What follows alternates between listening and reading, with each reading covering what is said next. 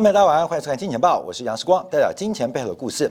好，今天晚上啊是美联储一个非常重要的利率决策会议，为什么重要啊？因为下一次的开会要在两个月之后。按照美联储每年八次会议的安排啊，下一次会议会在六月十七号，在六月中旬，也就是从四月底到六月中，美联储将没有或没有一个官方的平台来跟大家沟通。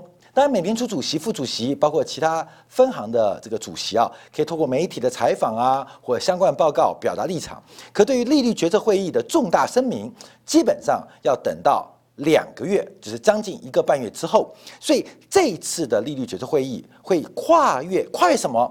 跨越通货膨胀去年极其较低的时刻。我们可以想象，在五月份公布四月份的消费者物价指数。六月份公布五月份的消费者物价指数，会面临去年基期较低的干扰，出现物价大幅走升的名目效用，而这过程当中没有美联储召开会议的时间跟安排，所以从四月十八号啊，今天起开会，稍后在北京时间凌晨两点会公布这次的会议结论。一直要等到六月十七号才会再度召开美联储的会议，所以今天晚上就很重要，因为今天晚上的会议摘要跟会议的结论叫跨越跨越一个通货膨胀。低基期的基础。好，今天晚上有几个重点。第一个会不会缩表？何时缩表？这一千两百亿的美金。那市场预估啊，就是说现在谈论缩表为时过早。这是过去一段时间美联储主席鲍威尔的讲法。另外，对于升息或利率的变化会不会改变？应该也不会。那更重要的是，美联储目前对于物价上涨、通膨的压力会有什么样的一个转变？还有对于经济前景的发展。会有什么样的预测？那今天晚上从缩表、升息、通胀，再到经济前景的发展，美联储官方的判断要做出一个很重要的衡量啊，很重要的一个裁量，因为下一次决定会到六月中旬才再度召开会议啊，这一个半月市场上啊，基本上叫摸黑了啊，摸黑进行。好，那我们看到在会议记录开始之前呢，这个新债王啊，这个大家称作他债券天王，新的债券天王冈拉克，他在昨天接受。呃，商业媒体专访彭博社的一个访问，他吐槽美联储说什么？他认为，他认为美联储根本就不确定他们所谓的确定，包括了通货膨胀，呃的发展到底什么时候出现，到底有没有会持续多久？冈拉克认为美联储都是用猜的啊，都是用猜的，整个通胀的现状跟通货膨胀的前景基本上。呃，讲的鲍威尔全部是用猜的。那当然，他批评啊，因为美联储低估了自己货币大水所引发的经济跟金融市场的影响，所以美联储对于世界的观察，基本上它的基础是完全是用猜测的方式来做判断。那这话对还是不对？我们从两个局面做观察。更重要，我们今天下出结论。这个呃，俗话说得好啊，就是这个和坤和珅跌倒。嘉庆吃饱，那为什么今天下这个标题啊？美国跌倒，中国吃饱。我们今天结论啊，这个节目当中，我们提出个证明做观察：中国利用这一次全球疯狂刺激的过程当中，开始大量的抛售劣质资产，大举的抛售不良贷款，这是一个千载难逢的机会，千载难逢的机会。而美国知不知道？鲍威尔知不知道？当然知道，所以我们可以大胆的预测，整个美联储的升息决策或缩表的节奏，可能跟美国的消费者物价指数的表现毫无关系。当然呢，在之前我们在《经济报》就做出实证了。美联储的决策基本上本身就跟消费者物价没有直接关系。美联储每一次做决策都跟消费者物价没关系，也就是物价上涨跟物价下跌。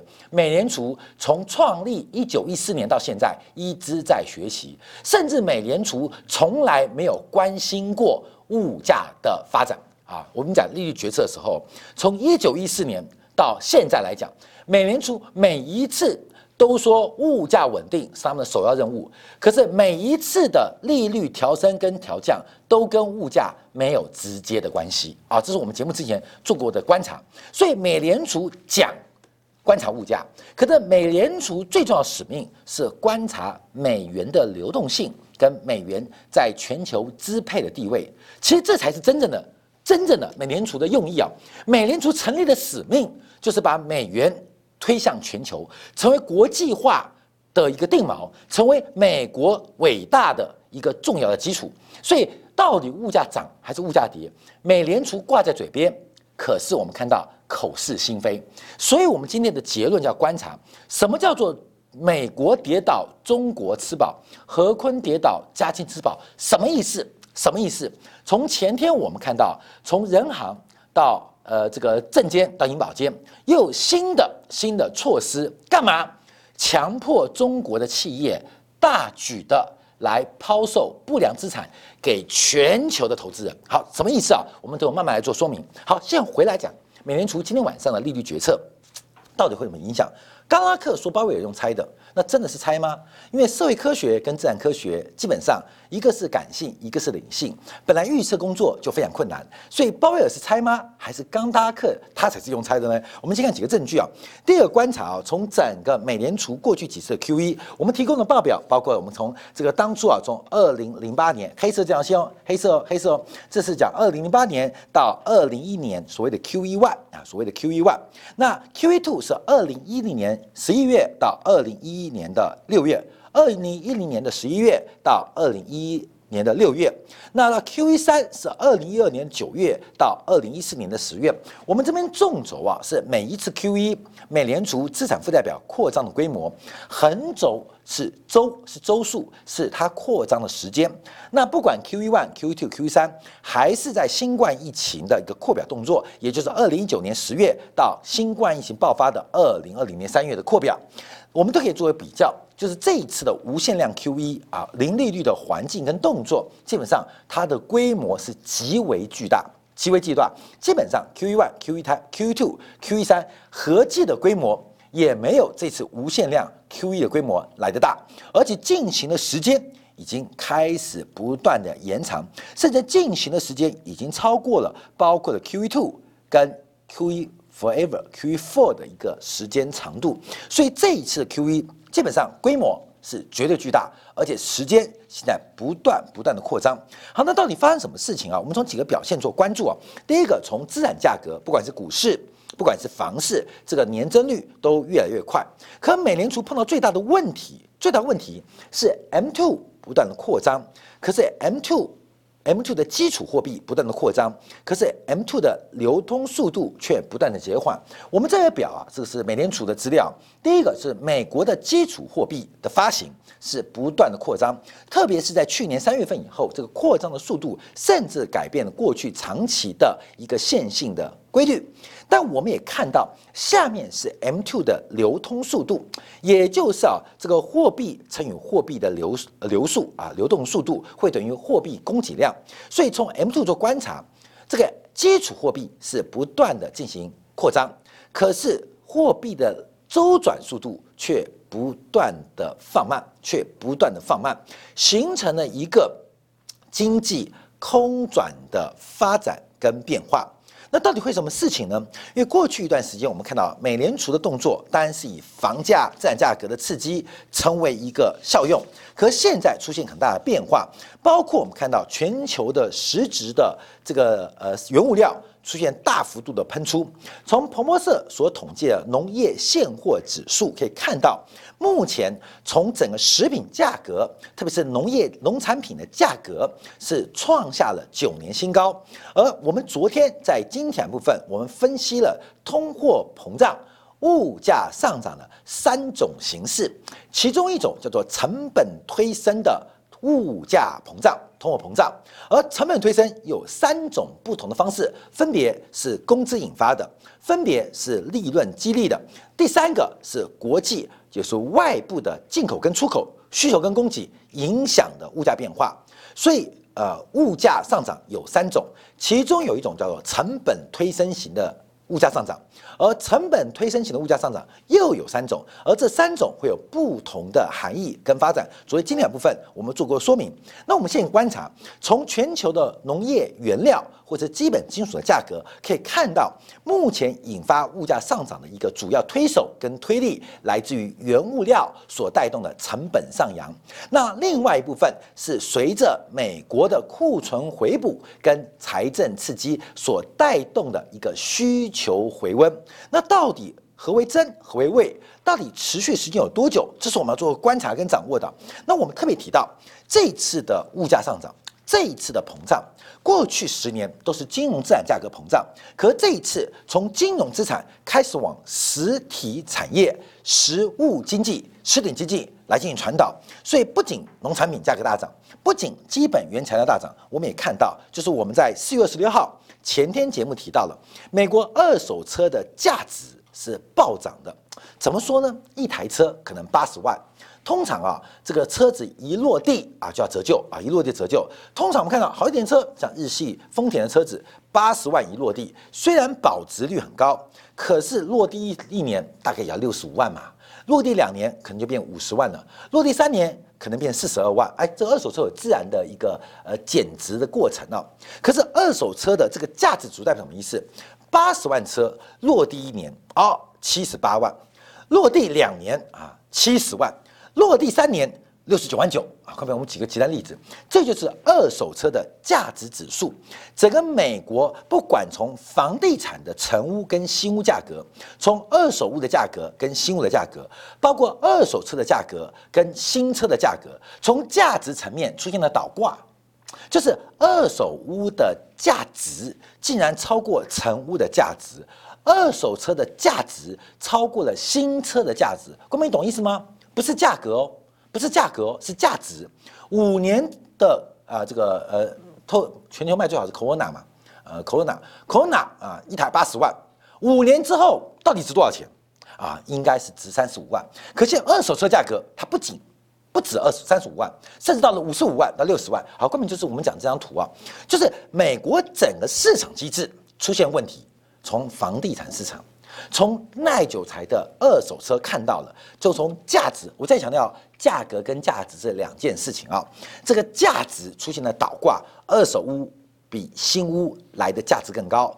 二手车比新车的价值来得更高，就出现一个非常非常诡异的市场讯号。那这个市场讯号当然叫不合理，就代表市场机制出现了非常严重的一个问题啊。好，进一步传导，因为我们看到，按照渣打银行最新的观察，从整个申请失业补助金的金额跟规模做观察，美国四月份公布的非农啊，空调农业的新增就业机会可能会创下。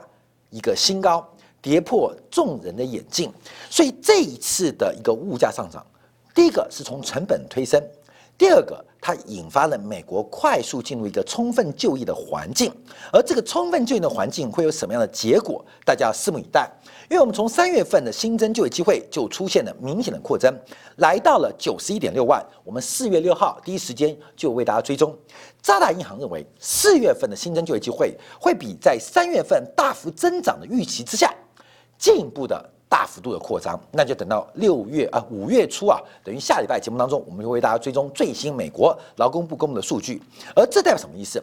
美国目前已经进入了一个充分就业的变化，而这个充分就业，我们是用数量来做判断，并不是用工资来做一个观察。美国的充分就业可能是用工资或劳动生产率来做掌握，可从数量来做观察，基本上。应该已经充分就业啊！这边我们顺带一提啊，充分就业啊，第一个就是大家都有工作，这种指标大家都有工作，那不就是充分就业吗？可是有时候啊，这个美联储认为这是不对的，充分就业只是大家都找到工作，但不代表大家都找到好工作。注意哦，充分就业是大家都找到工作，可是充分就业对于美联储来讲。是大家都没有找到好工作，所以从过去的理论基础，为什么美联储在新冠疫情之前啊，这个失业率甚至低到百分之三点五、三点六，仍然不叫做充分就业？就是美国人都找到工作，可是美联储发现，虽然大家都有工作，可大家付不起账单，大家不可能有额外的开支，大家不敢扩大的消费，所以没有通货膨胀。所以美联储那时候做了观察，从失业率看，数量等级，美国是真的人人都有工作，找到充分就业的环境了。可是从充分就业之后的变化，美联储怀疑，就是大家都没有找到好工作，所以工资增速不够快，大家赚的钱不够多，每个人都被迫找一份工作糊口，但不是真正过好日子。做过上幸福的生活啊，这是美联储的观察。好，这是一个界定不同哦。我们后续节目再跟大家跟分析啊。可不用如何啊，我们从数量等级做观察，美国应该即将进入一个充分就业的环境。特别从美国目前约聘的这个缺口啊，就呃这个劳动市场的需求方就是雇主啊或厂商啊，目前的缺口正在创下历史新高，应该到了四月份，就现在应该已经超过一千万人。美国现在找不到工作的大概八百万到九百万人，可是现在职缺开出来的可能已经超过一千万人，所以美国目前为止是来到一个充分就业。我们特别提醒数量等级的一个关注跟观察，在这边跟大家顺带做说明。好，等我们回来讲，回来讲，因为今天观察不是美联储今天的决策，鲍威尔跟美联储理事非常的困难，看到了自然价格大幅走高，看到成本推送的压力越来越大，到底美联储要做什么样的决策？啊，美联储决策，明天我们会针对市场的通胀预期来做学术性的讨论。为什么要通货膨胀？为什么更重要的是通货膨胀的预期？通货膨胀很讨厌，通货膨胀预期很可爱。这两个事情本质不同哦，大家记住哦，通货膨胀很讨厌，可是通货膨胀的预期很可爱。同样是通货膨胀。一个预期的心态非常重要，可是本身通货膨胀很讨厌，这就像什么？像结婚啊，大家每个人都期待结婚啊，期待结婚，可发现结婚好像据说是爱情的坟墓，不管爱情是坟墓还是天堂，可是结完婚之后啊，大家就说爱情是，呃，婚姻是爱情的坟墓，所以婚姻是什么？婚姻是爱情的预爱情的预期，可是婚姻的本质可能并不美好啊，所以。通货膨胀本身并不可爱，可是追求通膨胀的预期就像爱情一般的美好啊！各位要注意哦。所以昨明天我们节目我会分一点角度跟大家讲通货膨胀啊。另外，什么叫做通货膨胀预期？为什么通膨很讨厌，通膨预期很可爱？就是爱情跟婚姻的关系啊，跟大家做分析啊。这明天要做观察，等美联储会议结束，但我们要特别观察，就是我们今天的主轴啊，叫绿巨人啊，绿巨人不行了。我们这边提了一小段话。美联储的扩表超过了一倍，可是美国商业银行的信贷增速仅仅只有百分之九，相对于中国的央行资产负债表，在去年大概只增加了百分之四，可是中国商业银行的信贷增速却超过了百分之十八。啊，再讲一遍啊，美联储作为美国央行的资产负债表成长了百分之百，可是商业银行的信贷成长只有百分之九。十分之一，中国央行的资产负债表成长百分之四，可是中国商业银行的信贷规模成长成长了百分之十八，是四倍，是四倍。好，代表美国货币的创造靠的是美国央行，所谓的美联储。美国的商业银行基本上并不配合美联储的扩张举动，所以我们刚刚前面不是有张图吗？我们这张图，这张图，嗯，这张图，这张图。就就是美联储扩张，可是商业银行的信贷增长，货币的流速却放慢了，却放慢了。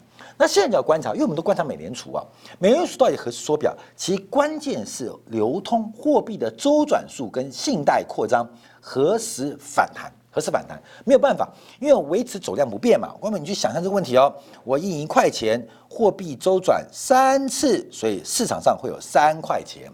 我扩张了一倍的货币，可是市场上的周转速度就只剩下原来的一半，市场上还是三块钱。那这一块反映的是绝对基础货币的增长，这一块反映的是整个金融市场运行的杠杆机制，这一块反映的是金融市场的估值，这一块。反映的是充分就业的可能性大不大？啊，这两个世界哦。所以现在要观察，就是在左边这一块基础货币的规模何时缩表？何时缩表？那最关键的原因是美国的信贷脉冲、信贷增速何时能回升？所以这是一个非常困难的事情啊，这是非常困难的事情啊，因为美联储不知道什么时候信贷回回温，不知道，没有人知道。这个市场自己经济的运转呢，跟人口化啊这有关系。可是美联储也害怕，假如信贷增长速度或整个商业市场啊、金融市场、货币市场开始运行、开始启动化，那会不会来不及缩表？美联储认为它准备很充分。只要你一反弹，我可以马上缩表，你懂意思吗？就从刚刚我们的比值做调整，可会不会呢？啊，这不确定，所以我们回来做观察啊。因为现在我们把中国因子带进来啊，再次强调，美联储的资产负债表在过去一年时间增加将近一倍，可是美国的商业银行的信贷增速只有百分之九，只有十分之一的一个增速哦。中国的人行资产负债表增加了百分之四，可中国的商业银行的信贷增速是百分之十八。所以一个是十分之一，一个是四倍半。中国跟美国的商业市场、商业银行的功能跟机制出现了非常大的改变。好，我们就观察啊，就是代表美国的商业银行基本上把大量的货币宽松囤积在准可以高度变现的流动性资产当中。好，这一个观察。那这时候我们带到中国来啊，因为我们今天标题啊不断的提醒大家，我们就要提出更多的证据。中国政府。利用全球的货币宽松跟财政刺激，这个千载难逢的机会，一次性的清理从一九七九年改革开放以来所有的包袱跟所有的潜在负债啊，我们都要提出证据哦，跟大家做报告。我们先看一下中国的这个角度啊，因为从全球的经济宏观杠杆率，我们可以关关注啊，中国的宏观杠杆已经来到了已开发国家的水准。怎么来的？因为我们刚提到，美国是靠美联储、美国央行创造货币，而中国的货币主要是依赖中国的商业银行。中国是间接金融，美国是直接金融，而这个反应跟传导会出现不同的结果。所以，美国的杠杆、美国的资产负债表膨胀，主要来自于美国的央行。中国资产负债的膨胀是来自于商业银行信贷派生之后的结果，所以我们可以看到，从这个变化做掌握啊，这个变化做掌握，观察中国的包袱有多大。我们再看一下，因为因为这个中国的杠杆很特别，中国啊，除了有政府部门。啊，政府也是逆周期投资嘛，就是经济好的时候加税，经济不好的时候扩大投资。可中国除了政府部门之外，还有国有的大型银行，更多的国以国有事业、国有企业，使得使得中国的逆周期投资有时候会过度。我们这张表提到的就是中国跟美国两国基础建设投资占 GDP 规模的比重。美国长期维持在百分之四的水准，而中国的这个基础建设占 GDP 的投资，在二零一七年一度超过百分之二十。当然啊，基础建设很好啊，基础建设很好。可是我们知道，基础建设过度有可能形成公共建设浪费的可能，浪费的可能。所以我们看到，从去年底到今年年初，包括了高铁。包括了城市交通，就是台湾讲捷运呢，大家叫地铁，开始勒紧腰带、勒紧裤带，进行非常严密的、非常严谨的呃审核跟准许啊，就代表大陆说了，有公共建设过度啊，这个高铁乱盖，高铁乱规划，或者一些城市啊乱盖，明明没有人做，像这个内蒙古的像这个包头啊，这个基本上哎。没有人坐，你规划那么多地铁干什么？这会不会过分？那相反的大城市的地铁来不及盖，可是各地三四五线城市都要盖地铁，都要盖地铁，根本就没有人做，根本就没有人做，所以开始进行一个呃这个紧缩。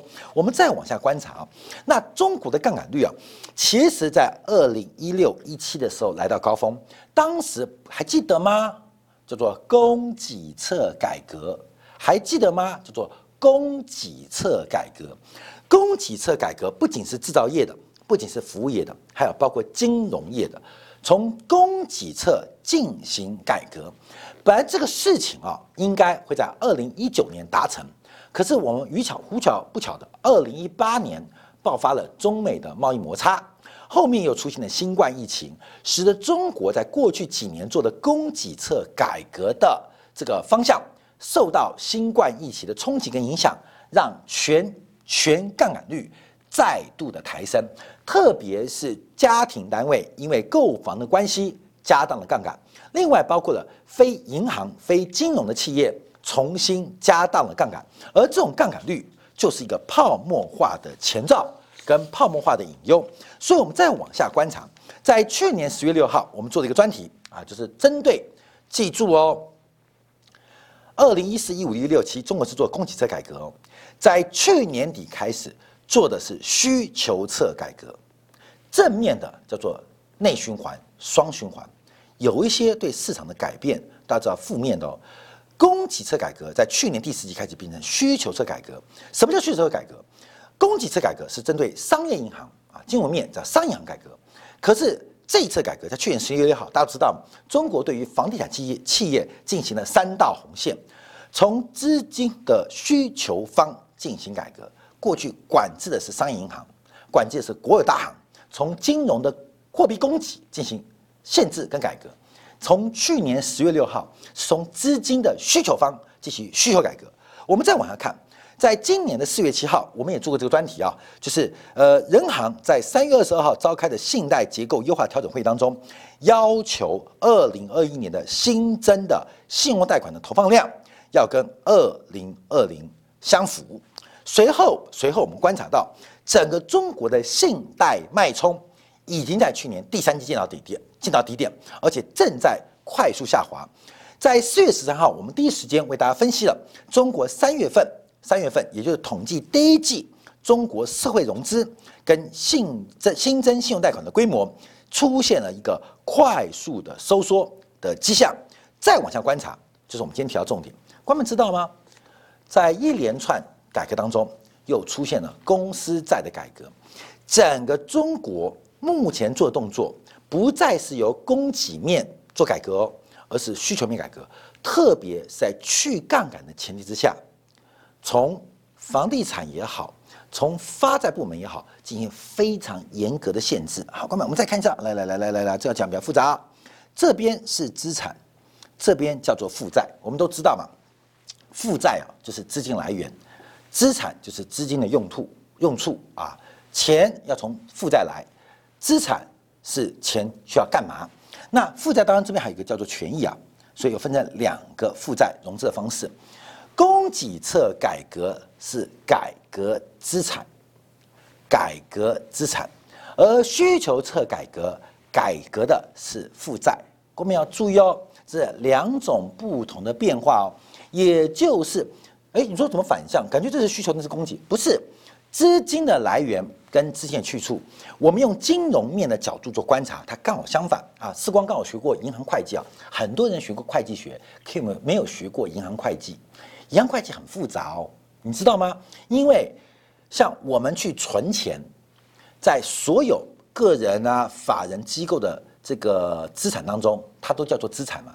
我的钱存到银行，银行会计是刚好相反哦，你存进来的钱。叫做负债，我只举最最简单的科目啊，所以银行会计有很多我们尝试性以为的科目是刚好颠倒的，这颠倒的，我跟你讲，很多念会计系的人没念过银行会计啊，就没有念过银行会计，也没做过银行会计的分录啊，因为银行会计是一个非常特殊的会计簿记法，因为它很多的科目跟我们传统的理解啊，这尝试性理解刚好颠倒。啊，刚好颠倒，对吗？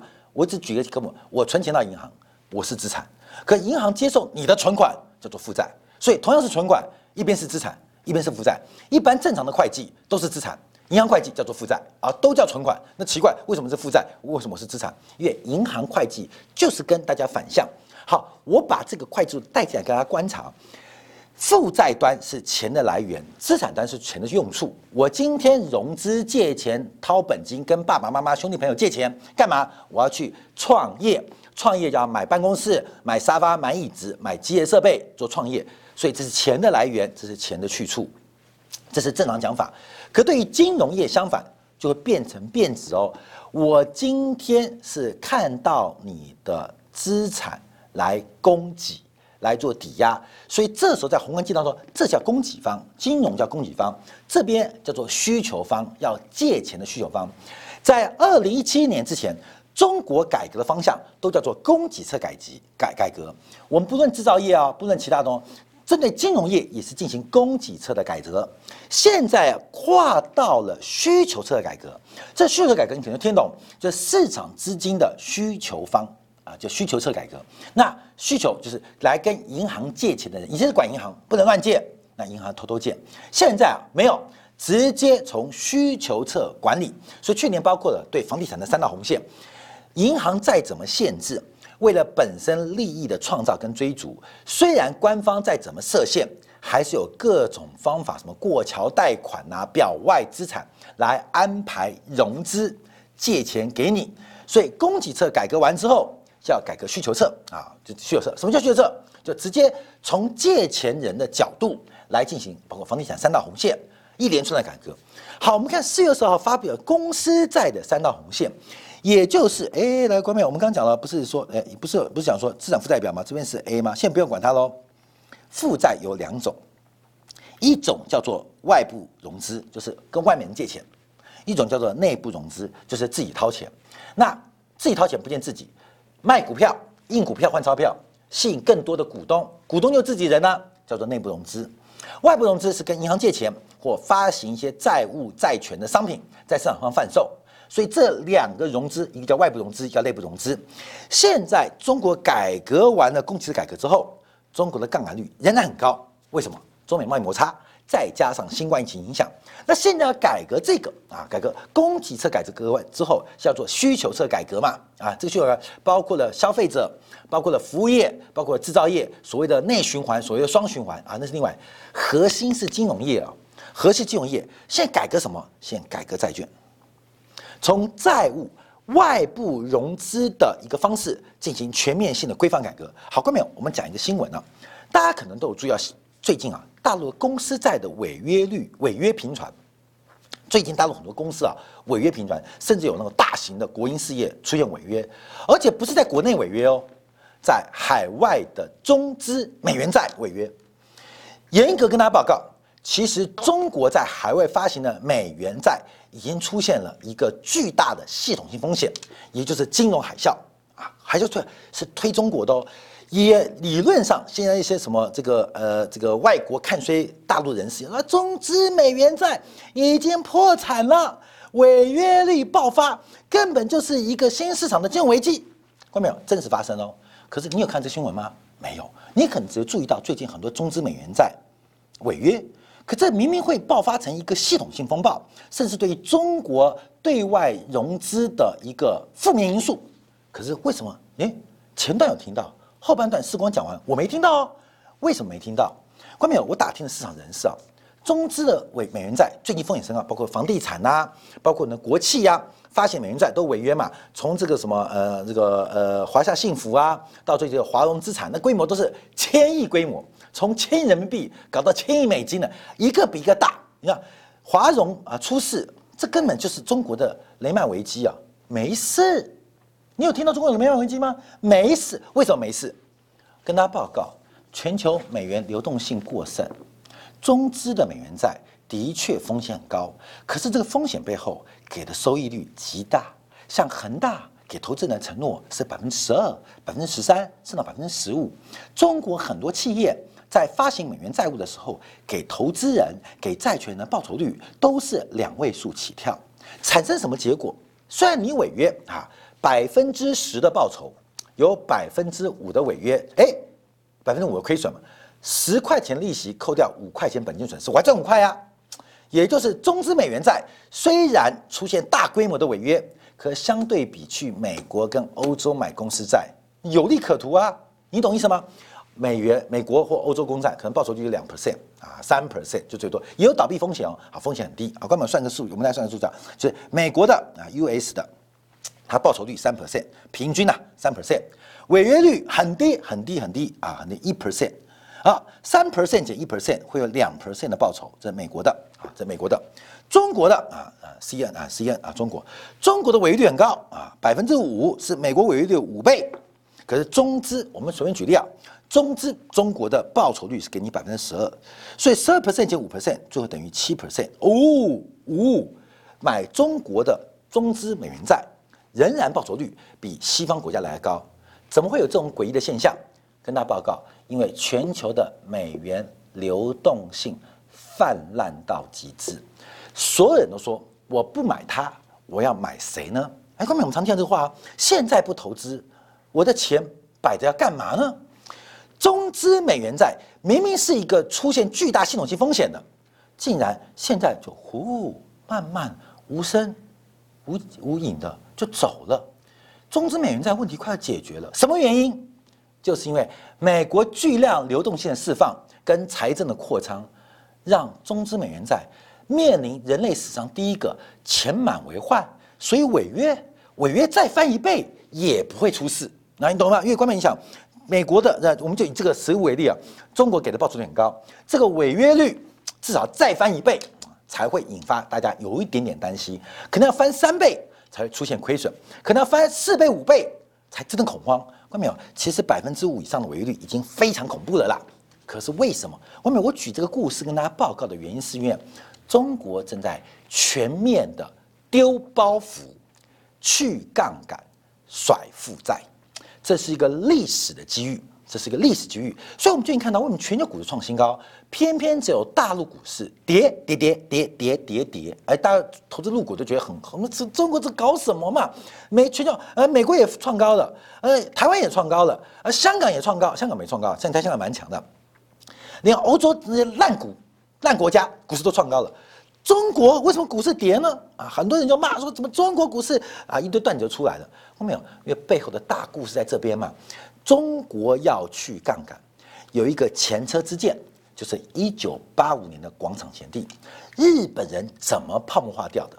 在一九七年代到一九八年代初期，日本的生产力出现大规大规模的突破跟发展，随之而来的是大量热钱的涌进，再加上日元大幅的升值，让日本人不断的膨胀。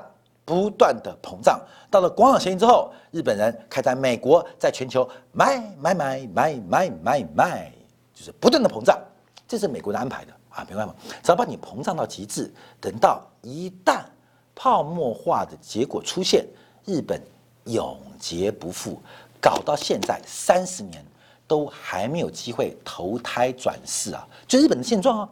而中国这次的做法，所以观众朋友，我们讲就说。中国吸取也了解到这个美国的安排，这是很正常的事情嘛？全球都在印钞，中国就在疯狂的甩卖不良资产，疯狂的去杠杆，疯狂的去负债。这一次谁割谁的韭菜？这场戏还没结束。我们看到美国的消费者到投资人，从房地产的价值倒挂，连汽车市场都出现价值倒挂，这个市场疯了。可是有人不疯，我们跟他报告，鲍威尔知不知道？鲍威尔当然知道，他在跟时间赛跑。因为一个是美国真实的复苏产生，一个是中国去杠杆调结构的结束。为什么我们对于中股市下半年非常有机会看到低点？就是这个转折即将变化。中国去杠杆能去多少，取决于美国对于宽松的耐性有多长。这个时间。我们即将跟大家来报告，来进行倒数，最多不会再超过三百天了。这个时间正在倒数。